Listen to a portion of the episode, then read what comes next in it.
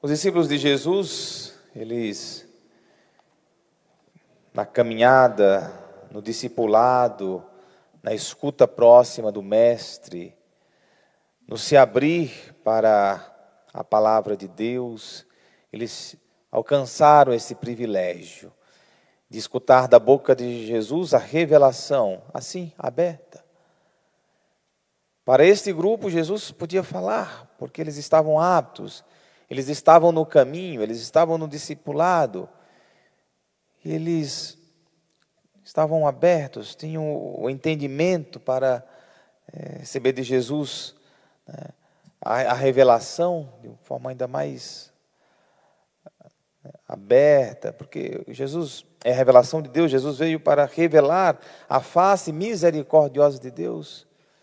E aos discípulos Jesus deu esta revelação nos ensinamentos, era o grupo que caminhou com Jesus e nessa caminhada alcançou esta graça de escutar né, de forma mais aberta sobre a revelação, sobre as coisas do alto. E Jesus Cristo diz, se referindo aos seus discípulos: Felizes sois vós, porque vossos olhos veem e vossos ouvidos ouvem. Felizes sois vós, porque vossos olhos veem e vossos ouvidos ouvem. Em verdade vos digo: muitos profetas e justos desejaram ver o que vedes e não viram, desejaram ouvir o que ouvis e não ouviram.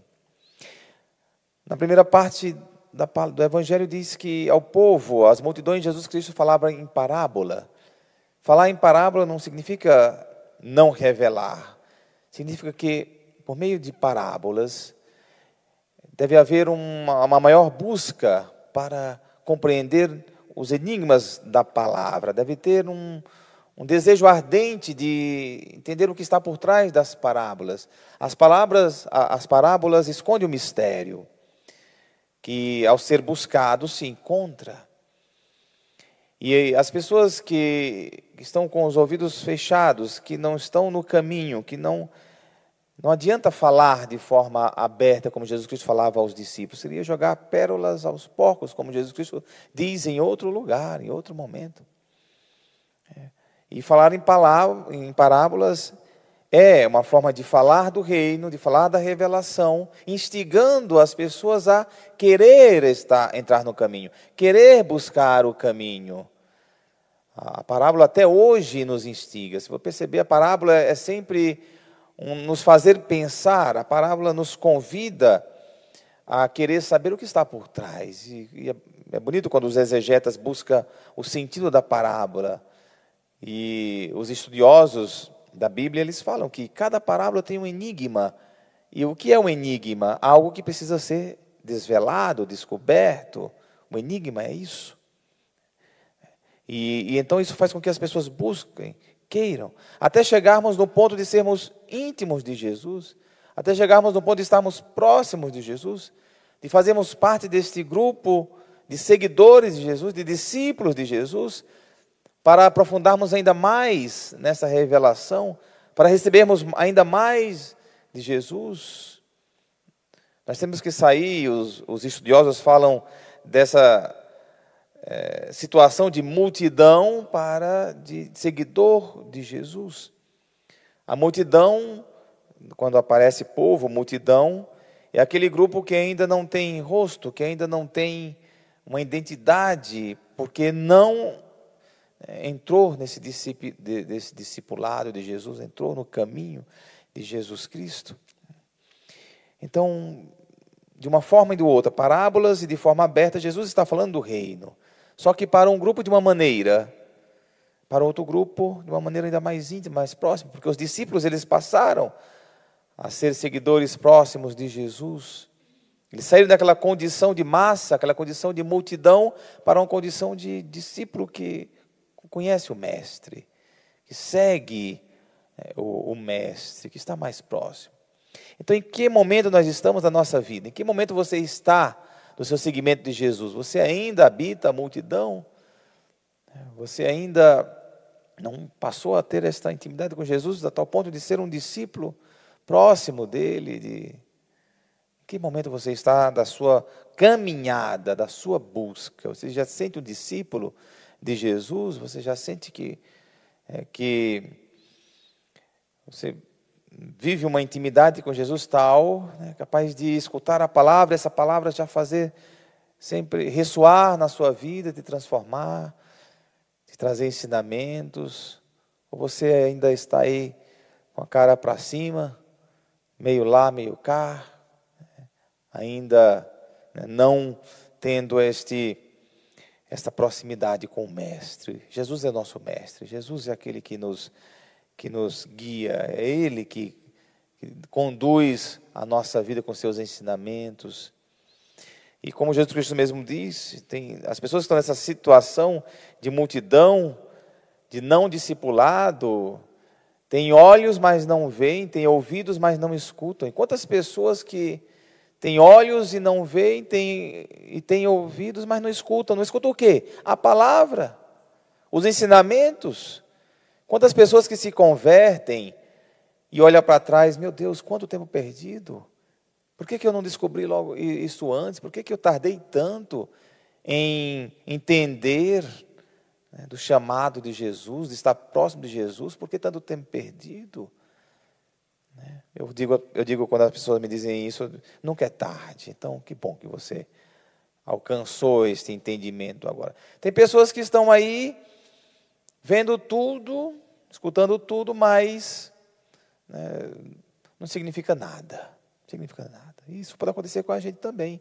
Podemos estar nessa fase é, de, de ter escamas nos olhos, de ter ouvidos, de ter é, tampões nos ouvidos e está vivendo a vida, mas não está aberto, não estamos abertos à palavra, aos ensinamentos, à graça divina. E aí você está no mundo e só está no mundo só, mais nada. É. Nós, nós estamos no mundo para sermos ouvintes da palavra, nós estamos no mundo para sermos é, discípulos de Jesus e não para ficarmos aí à toa, não para ficarmos aí é, sem, sem rumo e sem direção, sendo guiado por nossos instintos, sendo guiados pela, pela os nossos caprichos, que é a pior coisa do mundo. Quando os seus caprichos, os seus instintos é quem guia as suas atitudes, as suas decisões. Tem coisa pior.